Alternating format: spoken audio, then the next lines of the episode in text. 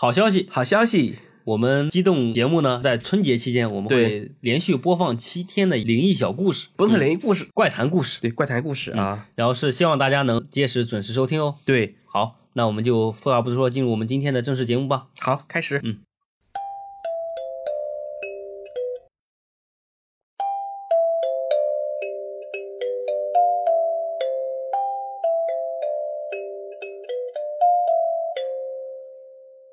本来这期话题我们应该是机动三轮的，对，结果那个轮它今天掉链子，太 不给力了，嗯，不给力啊。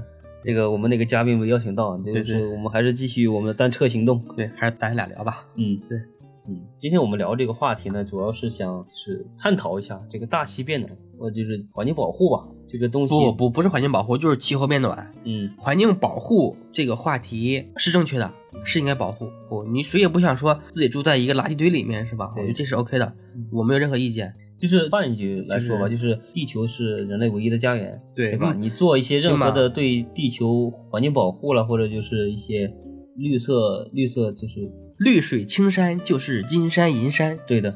我们只是想就是探讨一下，就针对于这种过激的一些环保环境，呃，也不是环境保护吧，也不是过激的，环境保护没有过激的，我觉得怎么做都不过分啊。但是现在就是说，从我们小时候开始啊，尤其是我们这个中学啊，从中学开始吧，就是还有西方这个环境保护者啊，日渐扩大的这个生意啊，就是全球气候变暖，嗯，这个是不是一个跟人类行为有强关联的一个事件？我今天就是想讨论讨论这个话题，嗯，呃，想想问你啊，这个高中地理课学的怎么样？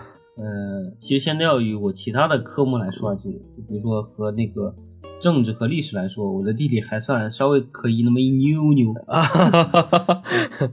一百分的题一般能考多少？考个六七十没啥问题吧？那你不错了，能及格，不错了。对对对，那个，那我们学的这个大气环流这一块学的怎么样？啊，这个确实是当时学的还可以，现在上 时间久了就基本忘了七七八八了都啊，都还给老师了是吧？对对对，呃，实际上其实气候这一块呢，我当时特别感兴趣啊，因为小时候我就特别喜欢下雨天，嗯，尤其是打雷的时候，尤其是晚上，外面越是电闪雷鸣，我越睡得香，心里特别安稳。啊，对我讲一下，我上初三那一年，嗯，有一天晚上，应该是在春夏之交的时候吧，嗯，我回家看见了。一次比较就是特殊的，看到了龙，不不不是没有看到龙，特殊的天气，就是那天晚上啊，嗯，呃，已经十点多了，外面开始下雨，嗯，下雨呢就打雷，我们的闪电你应该记得哈，晚上打闪电应该是一下子照亮一片是吧？对，那个光就像我们现在日光、月光、太阳光一样哈，一照一片的那种光芒，就闪一下闪一下。对，但是我那天晚上看见闪电呢，是一道一道的。就是像我们在那个看电视、看电影的时候，比如你发现了个一个宝藏、宝贝，嗯，然后产生那种万道光芒那样，嗯，当时我在那里睡觉啊，就是我们家窗户是冲南的，然后这个闪电呢是从西边传过来的，嗯，但是闪了好几次，那个光芒都是一道一道的，就是有闪电的形状吗？不是闪电的形状，是那个光芒，是一道一道的光。哦，就跟探照灯似的呗。啊，也不是探照灯，就是像万道光芒、万道金光往外发一样，就是它那个光不是一片，是变成一根一根的，嗯，那种，这这这跟射灯似的那种。它那个光芒很细，这是我看过的最诡异的一次闪电，但这是一个真实的情况，我想不明白这个事情啊，嗯，只是跟大家讲一下啊。其实我对气候一直很感兴趣啊，地理课的时候这一段呢学的也比较认真，比较认真。我们地球上的各个气候呢研究的也不是说研究的，就是学的呢也稍微就是认真一点。嗯，因为比较喜欢地理和历史哈。然后呢，就是最近啊，最近几年吧，就是关于各种人类要保护环境。嗯，我觉得保护环境是 OK 的，我没有任何的意见。嗯，但就是关于气候变暖这一条，嗯，我觉得和我们人类的活活动关系是吧？不是很密切，对，关系不是很密切。嗯，就包括咱们那个城市发展过快，对吧？导致的一些就是尾气排放或者碳排放过量。对，是引起了一些最主要变暖，最主要就是就是碳排放嘛，就是我们燃烧化石燃料，对吧？还有砍伐森林，造成这个二氧化碳的浓度增加。嗯，还有一个问题就是臭氧的破坏。嗯，但臭氧的破坏呢，这个我们就不讲了，这个跟我们这次的话题关系不大。因为人类文明在地球上只有几千年，那人类真正改变大气，就是产生大量的碳排量，造成温室气体增加。其实你看啊，历史上有很多很多时期啊，人类的文明是处在一个很低级的阶段，嗯人类和自然呢还基本上是融合成一体，对吧？你看工业革命之后，人类才开始大量的产生碳排量，对，使用那个化学那个燃料，对吧？对，化石燃料、啊，化石燃料，煤炭、石油、天然气。也就短短的一两百年嘛。我新看到的一个历史上的一个温暖时期叫仰韶温暖期。嗯这个仰韶温暖期呢，大概就是五千年前到八千五百年前这一阶段。这个时间呢，正是我们中华文明中的仰韶文化发展的一个高峰期。嗯这段时期呢，就被称为仰韶温暖期。这个时候呢，就是气候非常温暖。现在的我们的这个亚热带气候是在啊，这秦岭淮河以南是吧？但当时的黄河流域都是亚热带的气候，然后高山的这个雪线啊继续上升，这个植被呢也往高山或者更往北去拓展。嗯当时黄河都有大象的存在，因为大象就喜欢生活在热带和亚热带。嗯但当时黄河象啊什么都是很有名的，都在这一时期。嗯但是这个时候气候是怎么变暖的呢？没有人类的大规模活动完全是全世界的人类加起来也就估计也就一一两千万人，可能还多说着。你说气候怎么变暖呢？而且按理来说啊，人类从八千五百年前到五千年前的一个发展，那人类肯定是从这个旧石器时代进入一个新石器时代，那人类的生产力提升了，对吧？那人类产生的碳排量增加了，那温度为什么又下降了呢？从仰韶温暖期到现在，气温是处在一个下降的阶段，一直到现在。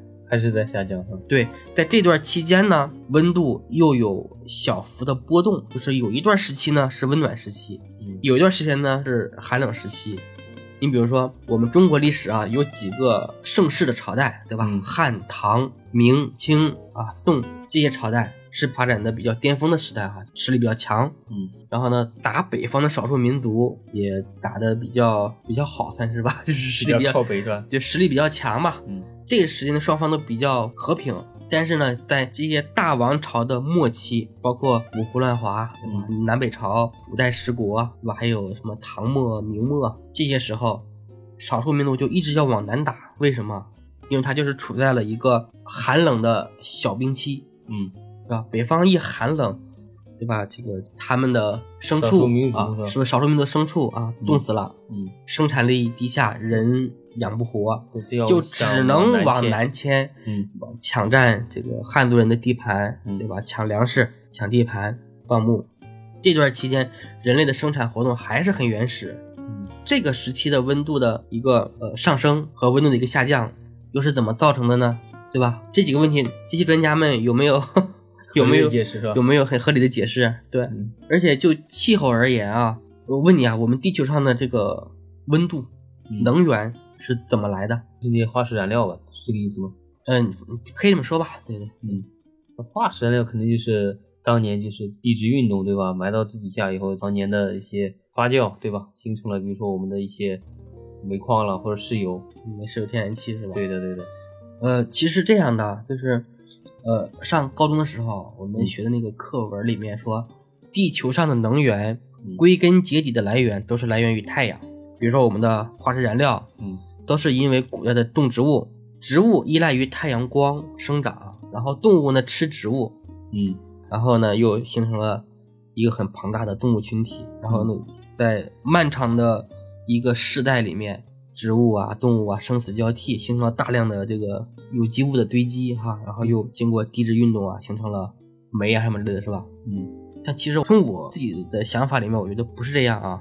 首先来说，地球是有自己的一个能源系统的，就是我们的地热，你的地壳经过你的这个高压产生的这个热量，是吧？或者是说是地球形成初期形成的一个原始的热量，嗯还没有散发尽殆尽，通过火山，通过地热啊，还在给地表输送能量，嗯这是一种。另外，你看，在我们的那个大洋的海底，有很多那种海底烟囱，嗯对吧？他们就往外不停的喷着这个热泉，嗯然后在几百米深的海底里面，就依赖于这些热泉有很多生物，对，它们就跟阳光没有任何关系了。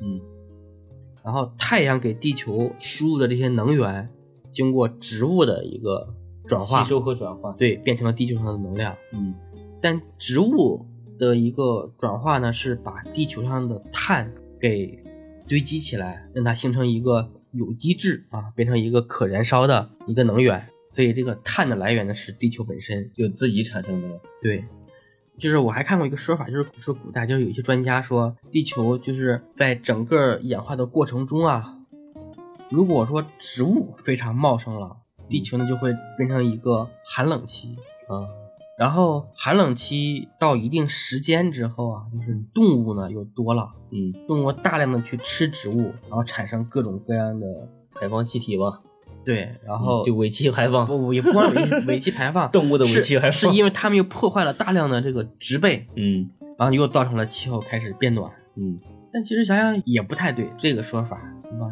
你想冰河时期变冷，植物也都被冻死了呀。所以说我们这个气候变暖，你说人类这点生产生活的活动啊，现在呢又大量的植树造林，每年又吸收了那么多碳。哎，对，我问你啊，嗯地球上的这个碳，就是二氧化碳什么这些东西，嗯起到一个最大的吸收和稳固的一个作用的一个自然体。你比如说森林、海洋嗯或者是陆地，嗯，你猜是哪里？就是哪块是消耗碳，就是储存碳，地球上碳的这个量最多的地方。森林呗，不是，我们地球上的氧气嗯一半儿以上啊，或者是百分之七十还是多少的，这个具体数字我记不清了。嗯是来自于海洋，各种各样的海藻，嗯海里面的那种绿色的植物产生的这个氧气，是地球上氧气的主要来源。哦，对，就是的那个水里的一些植被产生的一些是的为主是吧？是的，而且海水和海里面的动植物吧，嗯是吸收了地球上很大量的那个碳的这个元素，所以我们的海洋其实是吸收二氧化碳最多的地方。而且我们地球上的一个温度啊，嗯，地表的温度主要是来源于太阳光嘛。太阳光这方面，我觉得地核的热量是那不不不？不不不，地核的热量其实对地表的温度影响不大，影响不大。你看啊，几个太阳系里面其他的很多星球也都有地质活动，也都有岩浆，但它们的地表嗯一样是很冷的，很冷。所以地表上的温度主要就来自于太阳，而太阳又有自己的一个活动周期，嗯对吧？你比如太阳黑子啊、耀斑呀，还有太阳风这些东西，都会对地球的气候产生很大的影响。嗯。甚至你比如说我们的月球，它离地球的一个远近，嗯。或者是周围的火星呀、金星呀，甚至木星的一个运行，都会对地球的气候产生影响。所以说，就是老说我们人类活动造成了地球的温度的变暖。对气候变暖，我觉得有点太过于牵强。嗯。近两年的时候，有一个朋友圈的文章特别爆火啊，嗯。就是有一篇文章说北极圈的温度达到了三十摄氏度。对，三十摄氏度，那对开玩笑的吧？北极圈，对呀、北极圈和北极点的概念你能分得清楚吧？我知道北极啊圈是那一圈嘛，点对呀这几点嘛，对吧？那北极圈，你觉得出现三十度的这个温度正常不？觉得也有点不太正常。你看你这个思维方式啊，物质思维方式，我觉得你就完全被那样的文章给带跑带跑偏了是吧对对对，你还记得我我们初中学地理的时候，嗯我们中国的一个气候温度就是南北差异的一个描述嘛？当时的我们地理书上描述的是冬天的时候啊，我国是南方热，北方冷；嗯夏天的时候是南北普遍高温。对你像你上学的时候是在东北是吧？对，那时候夏天的时候东北热不热？其实也也挺热的，也挺热的，是吧气候不会那么不潮湿，，它也有二三十度的时候，而且还不少，三十多度。是吧？嗯而且还不少。嗯你当时已经是很靠北了，对吧？东北，东北呢，我们最北端的北纬是五十三摄氏度，是吧？嗯然后北极圈呢是北纬六十六度，嗯相差呢已经很小了，对吧？嗯而且北极圈是绕地球那一圈，是吧？嗯，那么大的一个面积，它有一个地方达到了三十摄氏度，有什么好惊讶的？对不对？嗯你看学美洲地理的时候，你还记不记得美国的地质形状是东西是高山，中间是大平原，南北贯通，嗯是吧？当时的地理书上就说，美国可能夏天突然来一次寒流，然后南方下雪，然后呢，在冬天的时候，可能有一个大的暖流强劲，从南到北一直贯穿到到北方，因为它没有高山的的阻挡，对吧？这都是很正常的一个现象。那个文章当时我记得朋友圈是有很多人都转啊，有什么我们要爱护我们的家园，我们要爱护我们的星球，对吧？人类什么不要只有一个地球啊，对，人类不要作恶什么之类的。嗯，我觉得实在是没有必要，因为北极圈夏天出现三十摄氏度的现象是非常非常普遍的，根本就你看我们最大的这个暖流啊，北大西洋暖流，对吧？墨西哥湾暖流，还有这个北太平洋的暖流。它都是很正常，都会把这个热量带到北方去。嗯，就像刚才咱们说的，如果美国那边有一个非常强劲的一个热流，哈，一下子从南往北穿过去了，那么美国北边加拿大到北极圈根本就没有任何高考山阻挡，很容易就出现三十摄氏度的一个现象，完全没有必要大惊小怪的。就是我上大学的时候啊，当时有一部电影叫《二零一二》，对你你你看过吗？我看过，那个好早了吧？那电影应该是零九年上映的。零九年上映吗？对，不是一二一一年、一二年左右上映吗？零九年，零九年上映的，我记得特别清楚。嗯，当时看完这个电影的时候，我就可担心了。我说，如果玛雅预言是真的，到二零一二年我就挂了。我还这么年轻，我刚毕业就挂了。当时我我记得就快到二零一二年，嗯，就那就那什么世界末日那个节点嘛。对对对，好多人就开始什么囤积物资，是的，又是搞一些就是还有很多那什么末日救生舱了啊，对对对对，有很多。对，当时在网上有一个。是挪威还是反正不知道西方哪个国家发明了那个末日救生舱嘛？嗯，当时是卖三万美金一个吧？他好像是卖了一千多个，这波销售做的棒。那救生舱当时里面说有什么？有压缩饼干，有救生衣，嗯，有氧气瓶，还有照明设备等等等，配置很可全了，特别有意思。就那个就相当于说的就是什么？突然间全球气候变暖。不是变暖，那是气候变冷。二零一二，人被冻死嘛？我就只记得在那个那个喜马拉雅山那边有三艘船，西藏那边。对，他就是讲就是气候，嗯，突然产生异常嘛，然后北冰洋出现了高温，嗯，温度出现了高温，然后在这个海洋里面的温度也出现异常，嗯，形成了一个巨大的，不说巨大吧，就是一个非常非常冷的一个冷气团在北半球蔓延。人就是被瞬间被冻死，就激动了，对，激动了，对，就是人就瞬间就是脸上开始冻成白霜那种嘛，就直接成冰雕了。对，然后他们还当时还也挖掘了一个古代的猛犸象的一个化石，就是在这个猛犸象的胃里面还发现了新鲜的植物，就是这个象也是突然之间被激动了，不是被激动，就突然之间死掉的。嗯，那他们就研究可能是被冻成了冰块。嗯，这样。其实你仔细回想的话，就咱们近几年啊，可能是那种极端天气也特别多。对，我觉得就是你你说是气候变暖的原因造成吗？其实，呃，也有可能。但是这种极端天气它就很恶劣嘛，就比如像有的时候突然间就是气温会很高，然后突然间气温就骤降好多度，然后是导致那个冬天特别冷，夏天特别热那种极端情况会出现的比较多。我记得小时候，你比如说那个，呃。当然，夏天热，冬天冷，这个是有的。但是那个像春秋天的时间，它还是有一段时间的。嗯，像现在就相相当于是那个就是春夏交替特别快。其实这样，其实我跟你讲啊，嗯，这些小的变化，嗯，在地球的历史长河中，嗯，是非常正常的，根本就算不上气候异常啊。只是现在人太娇气了，你知道吗？你天天吹空调。对吧？出去啊，三十五度，哇塞，热死了，对吧？你冬天每天穿那么厚，然后在温温暖的环境里面一出去，是十零零下十度左右，你知道，哇塞，冻死我了。没有必要，很正常，根本就不是什么气候异常。如果气候真的是风调雨顺了，那才是异常。哦，热一点，冷一点，对吧？偶尔之间出现个干旱、洪涝灾害，这都非常非常正常的。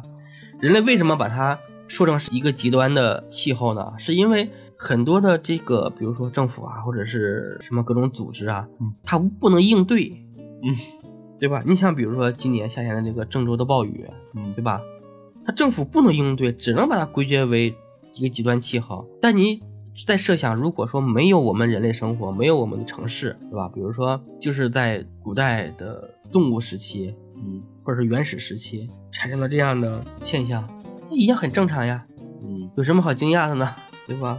因为你气候这些东西，它本来形成就很复杂的东西，它是没有一个非常可供人参考的数据，正什么是正常，什么是不正常。就等于说对气候这个呃正常本身这个定义就是一个比较模糊和没有标准的一个一个概念。是的，是的。其实本身来说，气候就是一个极其复杂的的一个一个系统，嗯，根本就不是我们人类所能控制的，而且也不是说人类可可观测的。嗯，我们现在唯一说可观测的就是夏天热，冬天冷，对，就是这样。嗯那话又说回来，就是我们这期聊的时候也也在一直都在想一个问题啊，就是现在比如说大家都不断的讨论什么全球气候变暖，对吧？人类对气候的影响，包括之前特别火的那个那个瑞士的一个什么那个环保少女，环保女孩是吧？对对对，就是说什么 中国人什么什么要减少用筷子，减少一些就是啊对呃森林的砍伐，然后是对，还有之前美国总统奥巴马说，嗯如果说中国人都吃上肉，那将是全球气候的灾难。中国人吃肉才吃了几年啊？对呀、是不是？对全全球的灾害了。是的。所以呢，为什么我觉得全球气候变暖是一个骗局啊？嗯现在是这样，你看啊，欧美国家经过早期的一个疯狂的扩张和这个经济的发展，他们是完成了工业化，嗯，对吧？那其实工业化的发展过程中，它是带来了非常巨大的环境污染，碳排放，就是按照现在的标准来说，嗯。是非常巨大的环境污染。嗯。你看啊，这个什么巴黎协定哈，就是约束全球国家的这个碳排放量，嗯。美国一直不签，嗯就是为了发展本国经济，嗯。我就不签，你能奈我何，对吧？然后我们中国也就是一直表现的很积极嘛，在这方面。对 对，中国政府其实你仔细回想的话，包括我们现在一些推行的政策，它就是一手抓发展，一手抓环境嘛。中国是一个有担当的大国，对，这个确实实话实说，对吧？但是虽然是这样说啊，但是我们中国目前的碳的排放量是全球第一的，因为我们的工业发展太快了。嗯而且这么多的国家，你十四亿人口，嗯你一人出一口气，对吧？你看西方国家，对吧？人口几千万人，你跟我们怎么比？对，你每个人生生产生活都是要产生碳排放量的，对吧？所以没有必要去纠结这个碳排放量的一个问题。而且我觉得啊，嗯西方国家一直限制碳排放量的话，是为了遏制后面一些国家的一些发展。快速发展，对，对对对，嗯你看，比如说某个非洲国家，嗯啊，打个比方，比如说我们就拿埃及来说哈，嗯比如说埃及要发展经济了，嗯，那环境必不可免的是要遭到被被被开发、被破坏的，嗯对吧？你比如说我要建筑一个房子，那我要有木料，我要做家具，嗯对吧？那你必然要砍伐森林，西方就指责你了，你又砍伐森林，嗯那我们人他妈就躺在地板上睡觉吗？对吧？我衣服就扔在地上吗？我不需要家具吗？对不对？然后你要发展经济，比如说你要发展电，那你要燃烧煤炭，对对吧？嗯，当然现在全世界主流的一些电量获取的还是以火力为主，对，或者说，比如说你就算是你要建那个水利工程，对，你也要破坏环境啊，也要把这个河给拦起来，嗯你还要投入那么多的建筑材料，建筑材料怎么来的，对吧？嗯，水是这么烧的水泥，嗯对吧？石灰都是要烧出来的呀，不也是要环境污染吗？你不也要排放碳吗？对不对？啊，西方就指责你这那的，我觉得对西方对这种指责就不 care 是 OK 的，我就发展我的经济，我去赚我的钱就好。如果你老是啊被西方捧为这个圣人一样啊，牵着鼻子走，对对对，牵着鼻子走，你要按照他们指定的方向走，那你还发展个屁呀、对不对？西方国家吃肉吃了几百年，对吧？我们 东方民族吃了十来年都不行了，对就不行啊，你就是个罪过。嗯那他们为什么就吃肉呢？对，说到吃啊，还有前段时间那个海鲜的那个话题，对，回形针那个对吧？回形针，还有那个哪个几个微博的大 V 是吧？对老是说什么我们要什么减少对海洋的索取，对过度是要少吃海鲜，嗯对吧？那不都是西方人发明的吗？什么芝士烤海鲜，对，对吧？他们怎么不说少少吃一点啊？对呀对呀、到到国外人外国人就可以吃了，中国人就不能吃了。是啊中国人吃就不环保，外国人吃就是 OK 的。对呀、所以西方这种双重标准，这 就日他老了。就是他其实这种双重标准呢，可能是建立在他原有的一些政治目的上，对吧？对，然后是，但这些目的呢，可能他不会给你在表面上说出来，就被这些就这种盲目的一些就是环境保护者被他这种观念给利用了，他就一直潜移默化的以为这种观念就是对的，我这种政策就是对的。当然，这个我们也不能说这个就是不对啊、他就是去从舆论上来打压你嘛。就像我们很多人看见，哎呀，人家西方说了，我们应该少吃点肉，嗯，那我们我是不是应该少吃点，对，对吧？然后还有人说，人家西方人又说了，说让我们少吃海鲜，不然会破坏海洋环境，嗯对吧？然后他可能就跟我朋友说，我们今天不去吃海鲜了，我们去吃面条吧，对吧？嗯，所以就是国内是有相当一部分人，就是看西方人说啥他就信啥，对吧？对，不会就是去想一想这个事情到底是不是合理的，没有一个独立的思想。嗯，就你包括我们刚才提到那个回形针这个事件啊，对，因为它这个毕竟是作为一个公众的一个媒体，就他是老传播以一个认知的，对吧以一个科教的这种形式来传播一些就是就是一种价值观嘛，对吧？嗯而且它主要是集中在那个 B 站，B 站呢又是中国这种青少年青少年集聚的一个大平台上，然后是他老是传播这种就是以科教这种性质的一些话题来输出一些价值观的话，我觉得对一些就是国内就是新生代的一些青少年的影响其实是很大的。很大的，对对对对，嗯，因为他有一套自己比较自洽的一个逻辑，然后是感觉让你乍一听呢，其实他是一个很就很正确的一个观点，但你仔细推敲他们下面的一些就是根本性目的的话，可能会有一些别有用心。是的，嗯，我觉得这个就是一些算是一些西方媒体的一个小伎俩嘛，对吧？你看很多人啊，就是西方人说你吃肉啊，嗯这个会造成多少碳排量，对吧？你吃植物会造成多少碳排量？嗯但是那个植物素食我不吃，它长在那里，对吧？是不是能吸收更多的碳？而且现在就是好像是在不久前嘛，看过一个文章还是一个就短视频的一个小科普，也不是真的假的，嗯，就他说，呃，其实中国人吃猪肉呢，等于说对全球气候变暖就反而是有利的。为什么？因为欧美人他比较喜欢吃牛羊肉吃。牛羊肉，对，你在一个牛，它的一个碳排放量其实是很大的。对，它吃草以后，它放那个牛屁，然后是牛粪里面会是会挥发出来这种甲醛或者这种这种有破坏环境这种碳的这不种是甲醛，是甲烷。啊，对甲烷，对对对我靠，那谁还敢吃啊？我靠，一个牛对于产生化学物品。养牛的人都嗝屁了。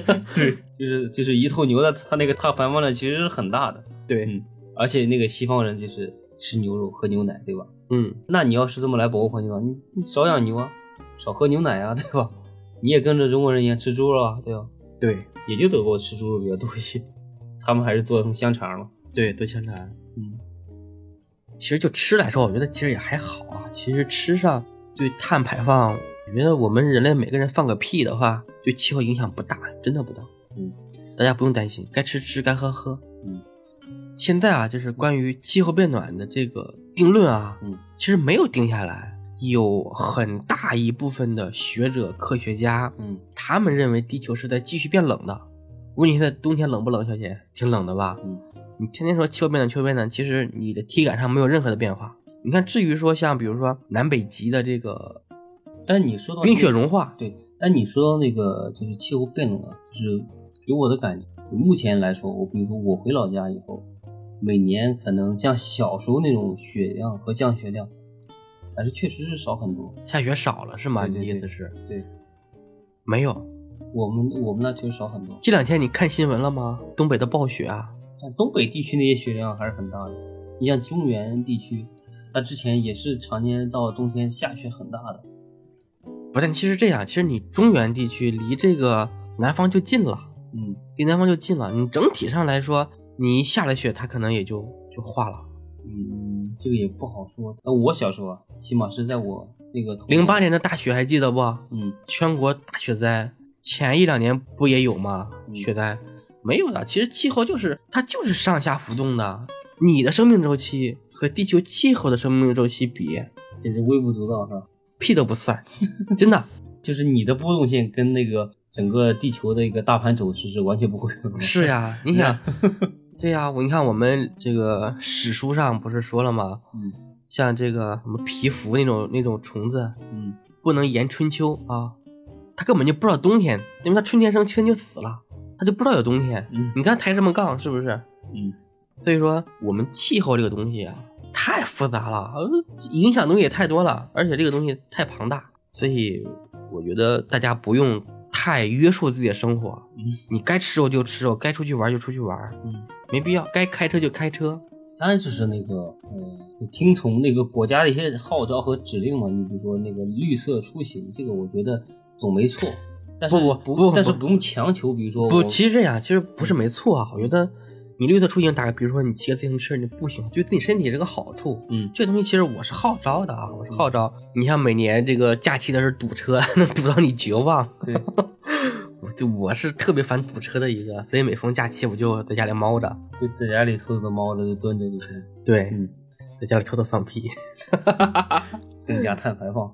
对，嗯，就我的意思是想说那个呃，绿色出行这个本质上是并没有什么坏处的，对吧？对对，没有包括对于一些公共公共资源的一些就是呃减少浪费，对吧？然后是也减少一些就是就化石燃料的一些使用嘛，对吧？这个我觉得总是没错的。嗯，对，但其实你用也没错。对，就我们需要做到的就是该用的时候就用，不该用的时候就是我们也对，从你这个钱从钱包的角度来说，可以省一点儿。对，是的，嗯，对，气候这个东西太复杂了。那个，你小的时候嗯，是不是开的车？当时中国的经济不是还比较落后嘛？我小时候没开过车，哦，对，嗯你小时候看的开的车是不是也会少一些？对吧？嗯但其实你现在来讲，我们这么多年过去了哈，还有之前对化石燃料的骗局，嗯，我上小学的时候啊，科学家就说，地球上的化石燃料采购开采五十年，对，对吧？你看现在几十年过去了，我我看不到它的这个开采的尽头在哪里。嗯，然后是那个课本上地球的资源开采还有五十年，对他只是那代人写的五十年，从来没更新过是吧？跟所有人都差五十年。啊，就是二十年前的人看啊，化石燃料还能开采五十年，嗯，二十年后再看还是够开采五十年，是吗？嗯，就不断的做一些调整，结果发现还是五十年。对你说的化石燃料啊，你看之前我们的课本上教我们的是古代的动植物化石尸体转变的，嗯，但是现在又有一个说法，就是说地球上的石油和天然气，嗯，不一定是由古代的动植物尸体产生的产生的，嗯，而且古代的动植物才能有多少？对吧？你经过各种的这种转化之后，变成石油，又能变成多少？结果地球上的这个量，你看看有多少？这么多，嗯，对吧？哪哪都是的，是吧？也不能拿耳朵试吧，但起码说量很大很大，而且每年还不断有新的油田、新的资源被发现。被发现，嗯，对吧？感觉就是用不完的，对吧？他们有的说法说，地球上的石油啊、天然气啊，可能是地质运动产生的一种附属品，嗯，就可能就是取之不尽、用之不竭的，是很有可能。而且刚才咱们也说了哈，就是有一部分科学家是支持地球正在变冷的一个观点一个观点的，嗯对吧？那你假设一下，如果地球在变冷，那我们现在的碳排放量，那不是在对抗变冷吗？这是好事儿啊，对吧？抗击全球变冷啊。是啊，国家应该发补贴啊，都都去烧油。